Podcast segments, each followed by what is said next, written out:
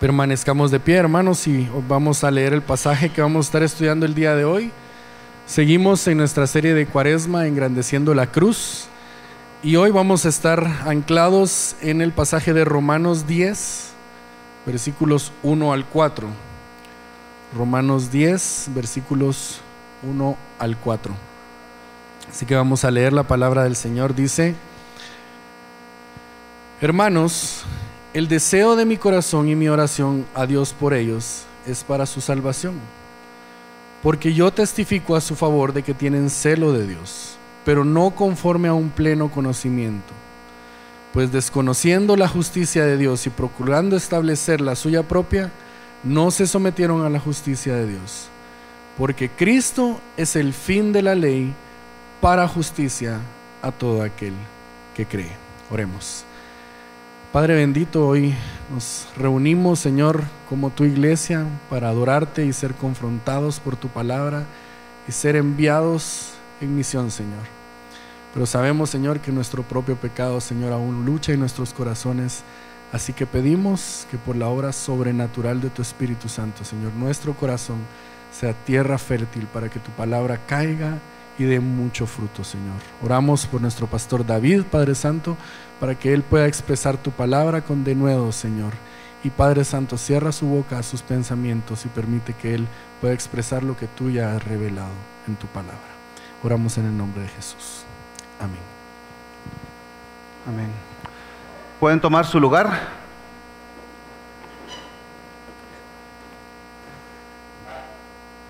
Muy buenos días a cada uno. Ah, muchas gracias eh, por acompañarnos este otro domingo en, esta bodega, en este espacio. Seguimos con nuestra serie Engrandeciendo la Cruz, una serie de cuaresma. Estamos encaminándonos hacia el domingo de resurrección, que será en unos domingos, todavía hace falta. pero hoy vamos a estar estudiando este pasaje de Romanos 4, eh, perdón, Romanos 10, 1 al 4, y vamos a conectar la idea de la ley con el Evangelio. Ahora, cuando pensamos en la ley, tengo que ser honesto con ustedes. Yo tengo ah, una relación algo compleja con la ley de tránsito de Guatemala. Yo creo que se van a identificar conmigo, ¿verdad? Es una relación un poco tóxica, diría yo. Una relación de amor y odio, ¿verdad? Según mi opinión, ¿verdad? No, le digan esto a, a Neto Brand ni a los alcaldes, pero según mi opinión, existen tres tipos de leyes de tránsito. Están aquellas fáciles de obedecer, como los semáforos, ¿verdad? Fácil, fácil. Están aquellas difíciles de entender y obedecer, como los horarios de carriles reversibles. ¿Han estado ustedes ahí en... ¿A qué horas es el carril reversible aquí, verdad? Allá por la casa he tenido varios intentos de pasar carriles reversibles imposibles. Y están aquellas leyes que no entiendo, o por ignorancia o por rebeldía. Dicho de otra manera, existen las leyes que me convienen, las que no me convienen y las que no entiendo o pretendo no entender. Ahora, me encanta que todos los otros conductores obedezcan las leyes de tránsito. ¿A quién no? Pero en mi caso siempre depende.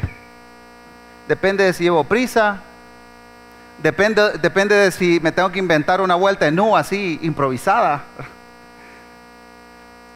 Y muchas veces así es nuestra, ley, ah, nuestra relación con la ley de Dios, ¿no es cierto?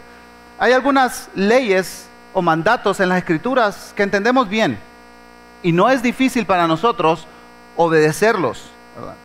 Hay otros que se nos hacen sumamente difíciles de obedecer. Y hay otros que preferimos ignorar, ¿verdad? Nos resignamos porque entendemos que estos mandamientos probablemente son imposibles para nosotros. Ahora, nosotros entendemos muy bien cuál es la relación entre la ley de tránsito y los conductores, ¿verdad? Para que podamos vivir en paz. Pero hay una ley mucho más importante que la ley de tránsito, que sí tenemos que entender bien. Y hoy responderemos una pregunta vital en nuestra serie de Cuaresma. ¿Cuál es la relación entre la ley de Dios y el Evangelio? Puesto de otra manera, ¿de qué sirve la ley si tenemos el Evangelio? Para responder esta pregunta, meditaremos en los versículos que acabamos de leer esta mañana. Lo vamos a leer nuevamente, pero ahora en la nueva traducción viviente. Dice la palabra de Dios, amados hermanos, el profundo deseo de mi corazón y mi oración a Dios es que los israelitas lleguen a ser salvos. Yo sé que ellos tienen un gran entusiasmo por Dios, pero es un fervor mal encausado, pues no entienden la forma en que Dios hace justas a las personas ante Él. Se niegan a aceptar el modo de Dios y en cambio se aferran a su propio modo de hacerse justos ante Él, tratando de cumplir la ley. Sin embargo, Cristo ya cumplió el propósito por el cual se entregó la ley. Como resultado, todos los que creen en Él son hechos justos a los ojos de Dios. En estos versículos aprendemos esta idea central. La, ley no nos salva, pero sí es importante porque nos muestra el camino a nuestro Salvador. A lo largo de la carta a los romanos, Pablo habla de la salvación del ser humano y los resultados prácticos en la vida de los creyentes. El apóstol presenta el tema central de la epístola en el capítulo 1, versículos 16 y 17. Y creo que la mayoría de nosotros no sabemos de memoria estos versículos, ¿verdad? Porque no me avergüenzo del Evangelio, porque es poder de Dios para salvación a todo aquel que cree, al judío primeramente y también al griego. Y un paréntesis aquí, a través de la carta Pablo usa esta palabra, griegos, y la podemos intercambiar con la palabra gentiles, personas que no son judías. Seguimos en el 17, porque en el Evangelio la justicia de Dios se revela por fe y para fe. Como está escrito, más el justo por la fe vivirá. Entonces, en el primer versículo del capítulo 10, vemos el mayor anhelo durante el ministerio de Pablo. Era que todos, tanto judíos como gentiles, pudiéramos entender esta gran verdad. Creer en Cristo es lo que otorga una salvación a las personas. Y esta es la buena noticia. El versículo 1 dice, hermanos, el deseo de mi corazón y mi oración a Dios por ellos. Y Pablo está hablando aquí de sus compatriotas, de los israelitas, es para su salvación. Pablo abre su corazón y confirma lo que ha venido diciendo a lo largo del capítulo 9. Él tiene un gran anhelo, un profundo deseo de que los israelitas lleguen a ser salvos.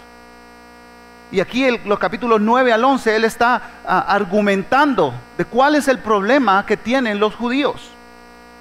Ahora esta palabra, salvos, aquí es la raíz de la palabra para soteriología, que es la doctrina de la salvación podemos intercambiar la palabra salvos con liberados. Pablo lo que anhela es que los israelitas sean libres, puedan alcanzar la libertad. Ahora, permítanme usar una ilustración para que podamos entender, comprender esta idea de libertad.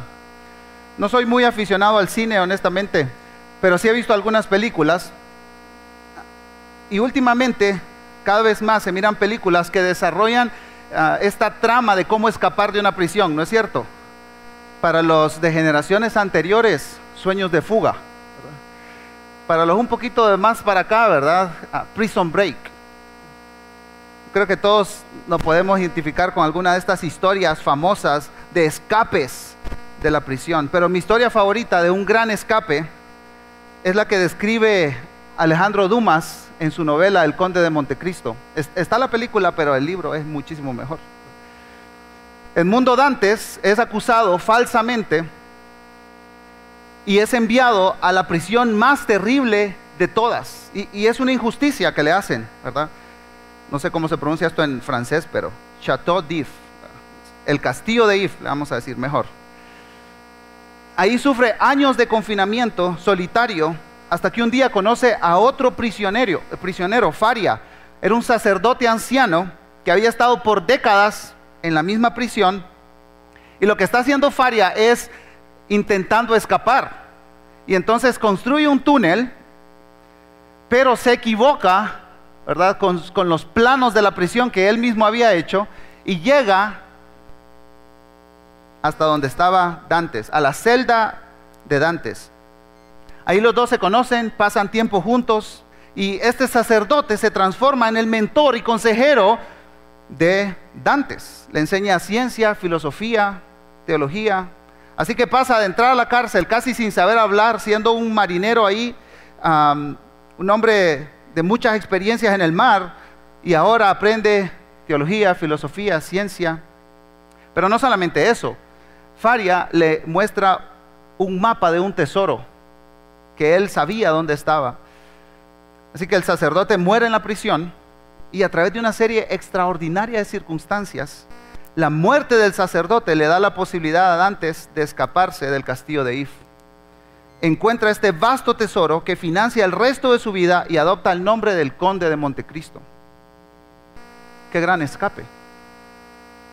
nos encantan las historias de escapes, especialmente de personas inocentes. Y Pablo dice aquí en, en Romanos 10.1, yo anhelo que mi pueblo escape. Que mi pueblo sea libre, que experimente un gran escape. Pero escape de qué? Bueno, Pablo ya había planteado esto en Romanos 3.9. Y Pablo introduce esta sección de la carta con una pregunta. Él dice, ¿somos nosotros los judíos mejores que ellos los gentiles? Y él mismo le responde, de ninguna manera, porque ya hemos denunciado tanto a judíos como a gentiles, todos están bajo pecado. Y las consecuencias del pecado las sintetiza en Romanos 3:23, cuando dice, por cuanto todos pecaron y no alcanzan la gloria de Dios. Pablo anhelaba que su pueblo escapara del castigo eterno, de esta separación eterna de Dios por causa del pecado. Esa es la prisión. Esa es la prisión a la que Pablo se refiere aquí. Ahora, Pablo aborda la manera en, la que los israelitas, sus compatriotas, estaban tratando de salir de la cárcel. Miren conmigo capítulo 10, versículos 2 y 3.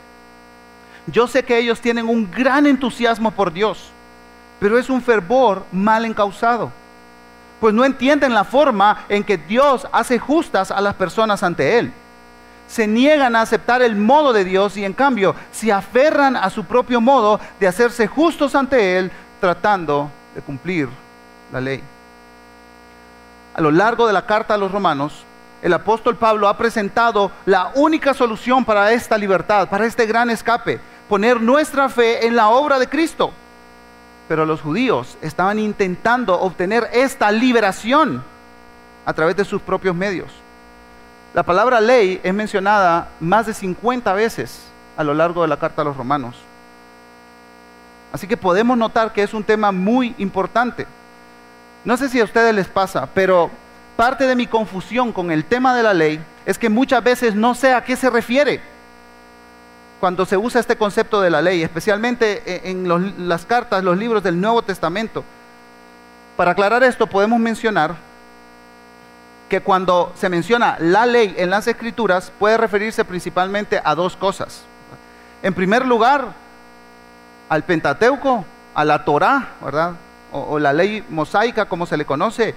Y en segundo lugar, ya de manera más general y más amplia, se puede referir a lo que Dios quiere que su pueblo haga.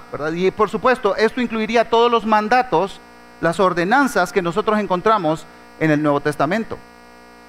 Ahora, entendiendo eso, hay dos maneras de responder a la ley sin importar si solo nos referimos o a la Torah o a la voluntad general de Dios. Algunos responden tomando la ley como el camino de salvación. A eso se le llama legalismo. Y de eso es lo que Pablo está hablando en los versículos 2 y 3 del capítulo 10 de Romanos. Otros, por el contrario, toman el camino del antinomianismo. ¿Y eso con qué se come? Dicen. Bueno, e-, es más sencillo de lo, que parece. Permítame regresar a esta ilustración de la ley de tránsito, ¿verdad? Hay muchos conductores antinomianos por las calles de nuestra ciudad. Se estacionan donde quieren, van a la velocidad que quieren, se pasan los semáforos en rojo, no respetan las leyes de tránsito. Sí siguen la idea, ¿verdad? Son conductores anti-ley, sin ley. Ellos tienen su propia ley, tienen su propia velocidad, tienen sus propios retornos. Amén. Antinomianismo es una palabra compuesta. Anti significa no y nomos significa ley. el antinomianismo rechaza cualquier rol de los mandamientos de Dios en la vida del creyente. Pablo estaría muy en contra de este pensamiento. Como veremos en el versículo 4, la ley tiene un propósito muy importante. Ahora, es importante mencionar que así como Pablo está en contra del antinomianismo, también está en contra de los legalistas que intentan usar la ley para salvarse. Y este es el caso que está planteando Pablo de la salvación del pueblo de Israel. En los capítulos 9 al 11, Pablo usa el término ley para referirse al antiguo pacto, a la Torá. Los israelitas están intentando cumplir para alcanzar la salvación. Y hay una palabra que usa Pablo aquí al referirse a la actitud de los israelitas con la ley. Él dice celo. Algunas versiones dicen gran entusiasmo, gran deseo. Y Pablo sabía de lo que estaba hablando. No, no solo por el rechazo de los líderes judíos legalistas, mientras él predicaba el Evangelio en cada ciudad, dice que iba a las sinagogas y en la mayoría de los lugares lo rechazaban los judíos. Pero no solamente a la hora de predicar el Evangelio, sino mucho más como testimonio propio antes de encontrarse con Cristo en el camino a Damasco. Miren conmigo las palabras que Pablo escribe a los Gálatas, capítulo 1, versículos 13 y 14. Porque ustedes han oído acerca de mi antigua manera de vivir en el judaísmo, de cuán desmedidamente perseguía yo a la iglesia de Dios y trataba de destruirla. Yo aventajaba en el judaísmo a muchos de mis compatriotas contemporáneos mostrando mucho más celo por las tradiciones de mis antepasados. Esta palabra celo es exactamente la misma que Pablo usa en Romanos 10. En Hechos 9 se relata la conversión de Pablo y, hay un asunto ahí muy interesante. Dice que al ver esta luz del cielo quedó ciego. Y esto no es más que una ilustración de su condición espiritual, de su ceguera espiritual. Era un celo mal informado, era un celo mal fundamentado. Toda su actividad contra la iglesia y a favor del judaísmo estaban puestos en el lugar incorrecto. Por siglos, muchos en el pueblo de Israel mantuvieron el sistema religioso funcionando. Y todo se basaba en ritos, en prácticas religiosas. ¿Y cuál era el fin? ¿Cuál era el objetivo? Tratar de agradar a Dios. Y esto lo hacían con mucha pasión, con mucho celo. Pero no es cierto que así viven muchos hoy en día. No, son las mismas reglas del antiguo pacto, ¿verdad? Pero nos hemos inventado otro poco más. No hagas esto, no vayas aquí, no tomes tal cosa, no vistas esa ropa, no escuches esa música. Somos expertos para poner reglas y más reglas y más reglas. Y caemos exactamente en el mismo error del pueblo de Israel. Intentamos escapar de nuestra prisión con los tenedores, las cucharas y los cuchillos plásticos que nos dan a la hora de comer. Y eso es intentar la libertad del pecado por nuestros propios medios. R.C. Sproul lo dice de la siguiente manera, por más nefasta y terrible que sea la situación en cualquier prisión del mundo, existe un cautiverio más grande y terrible. ¿Había alguna posibilidad de escaparse de Alcatraz, de la isla del diablo o incluso del castillo de If pero la única prisión de la cual nadie se escapa jamás es el infierno.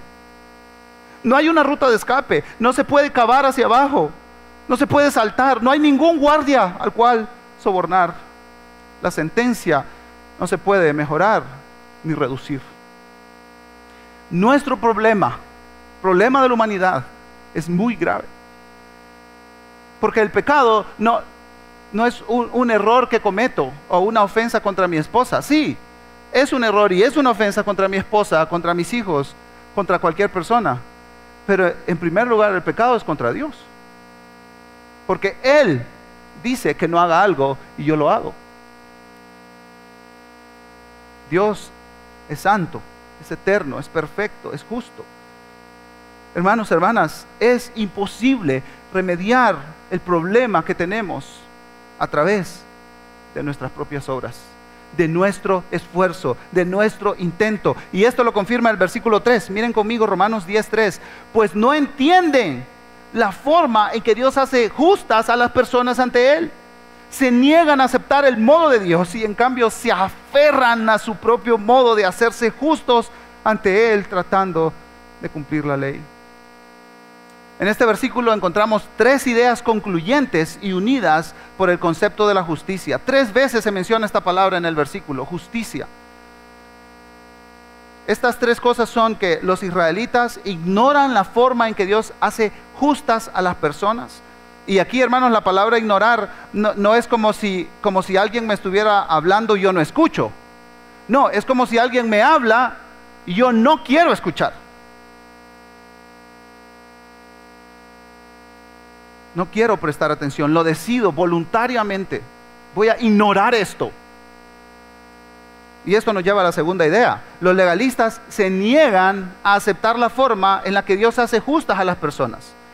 Y en tercer lugar, los legalistas se aferran a su propia forma de hacerse justos ante Él tratando de cumplir la ley. Evidentemente hay una forma correcta y hay una forma incorrecta para ser libres del pecado y sus consecuencias, de, de vivir este gran escape. Muchos israelitas estaban transitando por el camino apasionado, celoso, pero incorrecto. La ley era el medio y el fin para la salvación. Muchos legalistas en el tiempo de Pablo escucharon el Evangelio, pero voluntariamente decidieron ignorar el mensaje y continuar confiando en sí mismos, tratando de obtener la salvación. Por eso Pablo repite una y otra vez, cumplir la ley no salva a nadie. Hermanos, así como en los tiempos de Pablo, los legalistas hoy en día no confían en Cristo para salvación. Según los legalistas, la cruz no es necesaria. Pero tal vez pienses, yo definitivamente creo en Cristo. Por supuesto que he obtenido la salvación, mi fe está puesta en Él, pero muchas veces, hermanos, hermanas, creemos en el mensaje de salvación y vivimos una vida de legalistas reducimos la trascendencia de la cruz en nuestras vidas. Aunque nos consideramos cristianos, vamos a la iglesia, hacemos cosas de cristianos, vamos por la vida haciendo tratos con, Dios, negociando. No sé a cuánto le gustan los juegos de mesa, ¿verdad? Yo soy algo competitivo cuando juego juegos de mesa. No, es un pasatiempo para mí, ¿verdad? Para mí es un deporte que hay que ganar. Bueno, hay distintos eh, juegos de mesa, distintas clases de juegos de mesa, ah, pero hay uno en especial que hemos jugado con mi esposa, nuestros amigos, que se trata de intercambiar para ganar. Ese juego se llama Pit, que tiene una campanita. Cuando, cuando tienes todas las cartas, entonces aprietas la campanita y ganas esa serie de puntos. La, la meta es llegar a los 500 puntos y se reparten nueve cartas a cada jugador. Todos tienen una variedad diferente de productos vegetales en su mazo.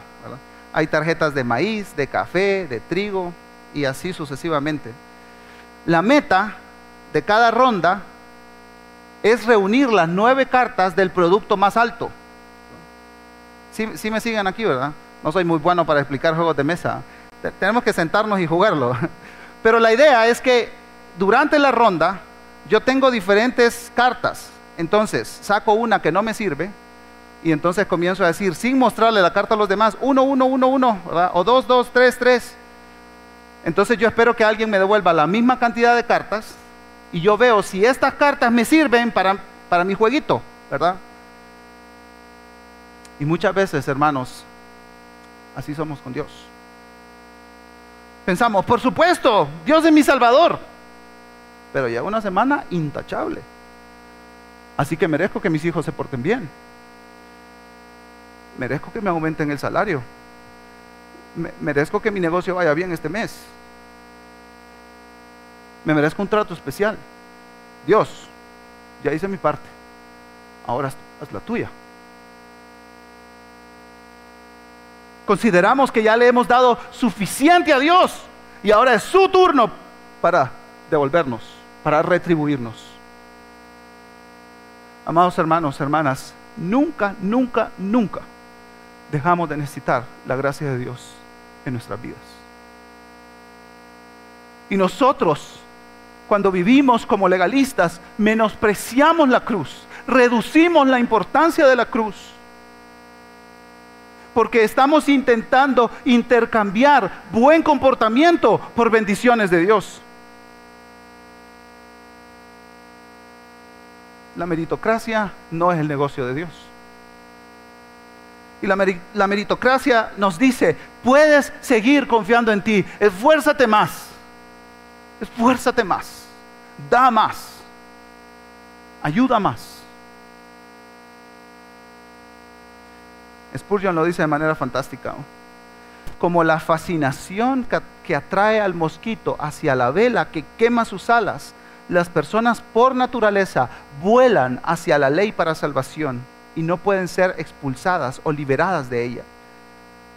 La ley no puede hacer otra cosa que revelar el pecado y pronunciar condenación sobre el pecador. Y sin embargo, no podemos alejar a los hombres de ella, de la ley, aunque les mostremos cuán dulcemente Jesús se interpone entre ellos y la ley. Están tan enamorados de la esperanza legal que se aferran a ella cuando no hay nada a lo que aferrarse. Prefieren el Sinaí al Calvario, aunque el Sinaí no tiene nada para ellos más que advertencias de truenos y trompetas del juicio venidero. Cristo es el fin de la ley. Él es el propósito y el objetivo de la ley, el cumplimiento y la terminación de la misma. Es importante destacar aquí, hermanos, con esta frase, que la ley sí tiene un propósito. Y Spurgeon lo explica muy bien. Explica muy bien esta idea que Pablo tiene en mente al escribir el versículo 4. Miren conmigo Romanos 10, 4. Sin embargo, Cristo ya cumplió el propósito por el cual se entregó la ley. Como resultado, todos los que creen en Él son hechos justos a los ojos de Dios. Juan Carlos Ceballo lo dice de la siguiente manera. Debemos fijarnos en que Pablo no dice simplemente que Cristo es el fin de la ley. Eso sería incompleto. Sino que Cristo es el fin de la ley para justicia. De hecho, la ley de Moisés en sus aspectos morales y éticos sigue teniendo validez para el creyente. Pero con la aparición de Cristo en la historia, el día de una justicia por la ley, por medios legalistas, se terminó. Y podemos decir, hermanos, amén. Ahora, vamos a ver en el Nuevo Testamento cómo se confirma que Cristo cumplió el propósito de la ley. En primer lugar, veamos cómo Dios mismo, Dios Padre, lo confirmó. Hay dos pasajes en el Evangelio de Mateo donde se escucha la voz de manera audible, la voz de Dios desde el cielo. En primer lugar, el primer pasaje es Mateo 3:17. Después de que Jesucristo es bautizado, dice que desde el cielo se escuchó una voz donde Dios decía, este es mi Hijo amado en quien me he complacido. Y el segundo episodio es en este evento de la transfiguración. Mateo 17 relata que aparecieron dos personajes del Antiguo Testamento, Moisés y Elías. Por un lado, Moisés representa la ley. Y por otro lado, Elías representa a los profetas y todos sus escritos, toda la revelación del Antiguo Testamento está ejemplificada en la transfiguración. Y en ese momento Dios vuelve a hablar. Y estaban ahí estos tres discípulos y Pedro, el más valiente de todos, ¿verdad? Dios, ¿qué te parece si aquí hacemos una, una construcción aquí? Porque está, está fascinante lo que estamos viendo, ¿verdad? Y esta voz desde el cielo dice, este es mi Hijo amado en quien yo estoy complacido. Óiganlo a Él. Por muchos años el pueblo de Israel escuchó a Moisés y a los profetas. Ahora Dios quiere que veamos, que escuchemos, que saboreemos a Cristo. Porque Dios, el Padre, se complace perfecta y completamente en Él. No en ti, en mí, sino en Cristo. En segundo lugar, la iglesia lo confirmó también en el concilio de Jerusalén y es un relato fascinante lo que sucede en Hechos 15. Dice el versículo 5 y 6 de Hechos 15, algunos creyentes que pertenecían a la secta de los fariseos se pusieron de pie e insistieron, los convertidos gentiles deben ser circuncidados, que es este elemento del pueblo del pacto, ¿verdad? Y hay que exigirles que sigan la ley de Moisés. Así que los apóstoles y los ancianos se reunieron para resolver este asunto. Imagínense esta discusión, hermanos, ¿no? Una discusión apasionada ahí entre los apóstoles, los líderes de la iglesia, los ancianos, eh, estos, estos hermanos creyentes que eran fariseos, regenerados. Estaban discutiendo y debatiendo. Hechos 15 es tan importante para nosotros, para nuestra fe, hermanos. Después de la reunión enviaron una carta circular a las iglesias con esta noticia. Este era el texto de la carta, versículo 28 y 29. Nos pareció bien al Espíritu Santo y a nosotros no imponer sobre ustedes una carga mayor que estos pocos requisitos. Deben abstenerse de comer alimentos ofrecidos a ídolos, no consumir sangre o carne de animales estrangulados y de la inmoralidad sexual. Si hacen esto, harán bien. Si se fijan, hay tres cláusulas y estas no eran cláusulas religiosas, eran más cláusulas morales y culturales para tener armonía en esta nueva familia, tanto de judíos como gentiles. Pero en la lista no aparece la circuncisión. Nadie está obligado a guardar la ley. Hermanos, esta noticia es maravillosa. Es una buena noticia. Es una buena noticia. Si no existiera Hechos 15, el cristianismo hubiera quedado encerrado como una secta judía. Pero el concilio confirmó la obra de Cristo. La circuncisión, los ritos religiosos no son necesarios para la salvación. Únicamente poner la fe en el Señor Jesucristo. En tercer lugar, lo confirmaron los apóstoles. Pablo mismo escribió en Gálatas capítulo 4, versículos 23 y 24, antes de venir la fe estábamos encerrados bajo la ley, confinados para, para la fe que había de ser revelada, de manera que la ley ha venido a ser nuestro guía para conducirnos a Cristo, a fin de que seamos justificados por la fe. La ley nos toma de la mano y al ver nuestra incapacidad de ganar el favor de Dios por nuestros propios medios, nos guía a Cristo. Cristo es el único que ha cumplido la ley. Y, solo los que creen en Él son hechos justos a los ojos de Dios. Y, y esa es la frase que cierra el versículo 4. Así que hermanos, reducimos la cruz en nuestras vidas cuando seguimos intentando complacer a Dios con nuestros propios esfuerzos. Ahora, en último lugar, veamos cómo Cristo mismo lo confirmó. Cristo mismo confirmó que Él cumplió con el propósito de la ley. Después de la resurrección, dos discípulos caminaban rumbo a Emaús. Jerusalén y Emaús estaban a una distancia de 11 kilómetros aproximadamente. Así que había bastante tiempo para conversar, ¿verdad? Jesús se acercó a ellos. Ellos no reconocieron quién era Jesús. dice ah, Lucas que sus ojos estaban velados, ¿verdad? Y Jesús les hace dos preguntas. ¿De qué están hablando? ¿Y por qué están tristes? Le damos la respuesta de Cleofas, uno de esos discípulos, Lucas 24, 18 al 21. Uno de ellos, llamado Cleofas, le dijo, ¿eres tú el único visitante en Jerusalén que no sabe las cosas que en ella han acontecido en estos días? ¿Qué cosas? les preguntó Jesús. Y ellos le respondieron, las referentes a Jesús el Nazareno, que fue un profeta poderoso en obras y en palabras delante de Dios y de todo el pueblo.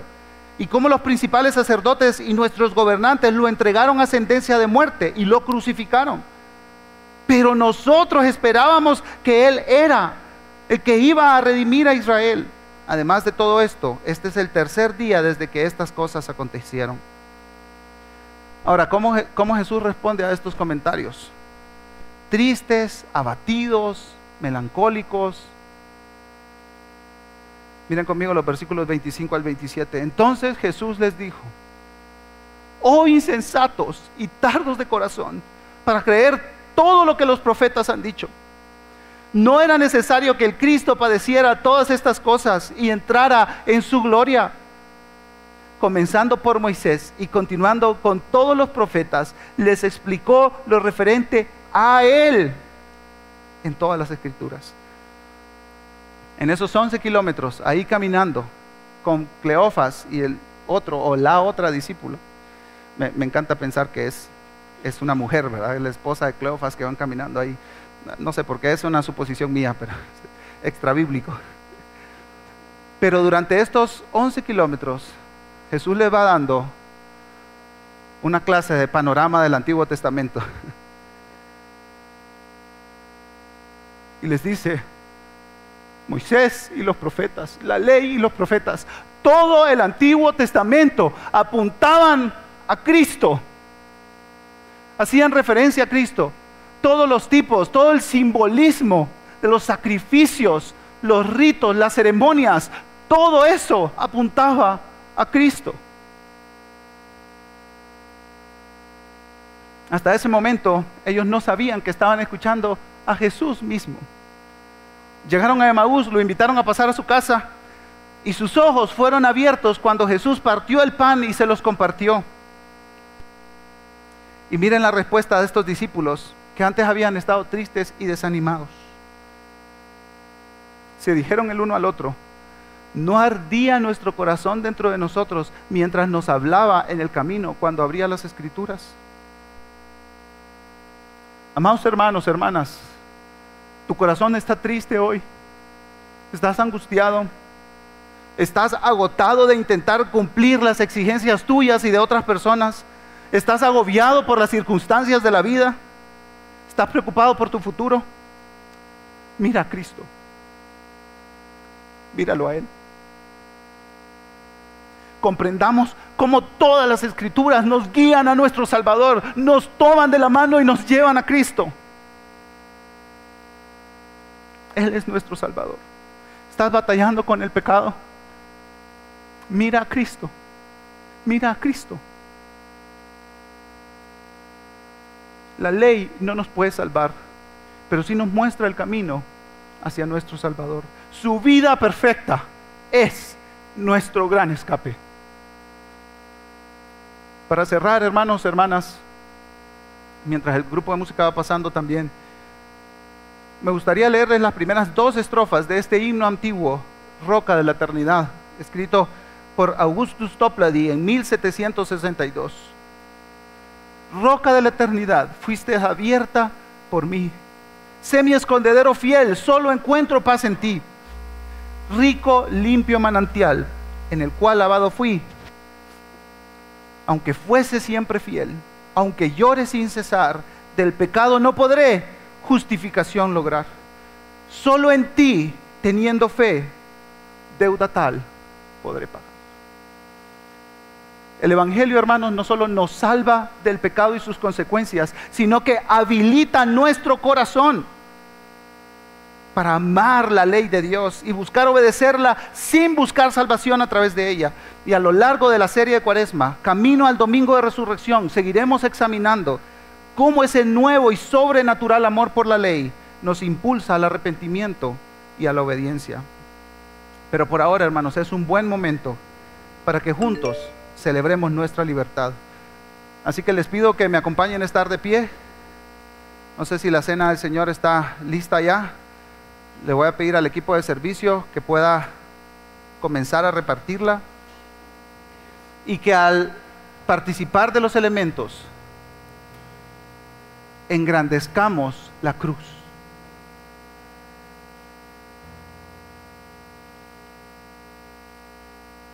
La Santa Cena, hermanos, es un recordatorio. Recordamos al participar de los elementos que cada día, cada semana, cada mes, cada año, continuamos necesitando la obra de Cristo a nuestro favor. La palabra de Dios nos invita a examinarnos antes de participar de los elementos para estar a cuentas con Dios. Tomemos unos momentos para evaluar nuestras vidas y considerar si estamos confiando plenamente en el Señor.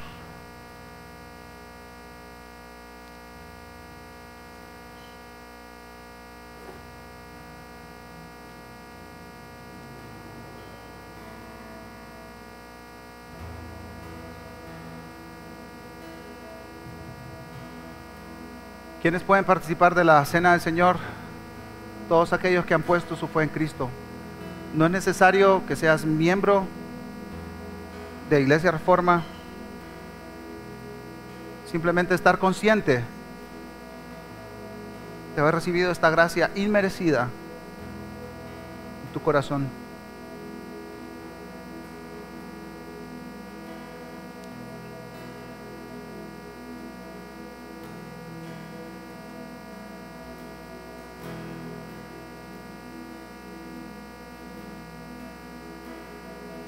Hermanos, la cena del Señor, este pedazo de pan, este jugo de la vid, nos recuerdan que no es por nuestros propios méritos que hemos alcanzado la salvación.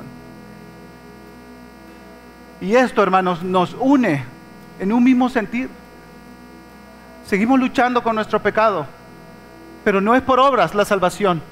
Seguimos batallando en esta vida, pero tenemos esperanza. Lucas 22, 19 dice, y tomando el pan, después de haber dado gracias, lo partió y les dio diciendo, este es mi cuerpo, que por ustedes es dado. Hagan esto en memoria de mí, comamos.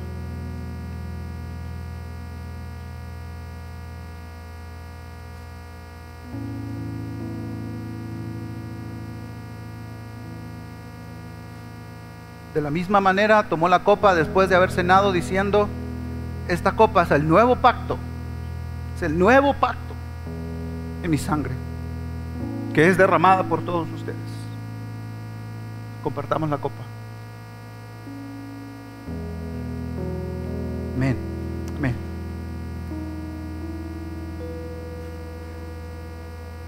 Al finalizar la Santa Cena, Jesús le dijo a sus discípulos, esto es mi sangre del nuevo pacto, que es derramada por muchos. Unámonos y digamos, gracias Cristo, gracias Cristo.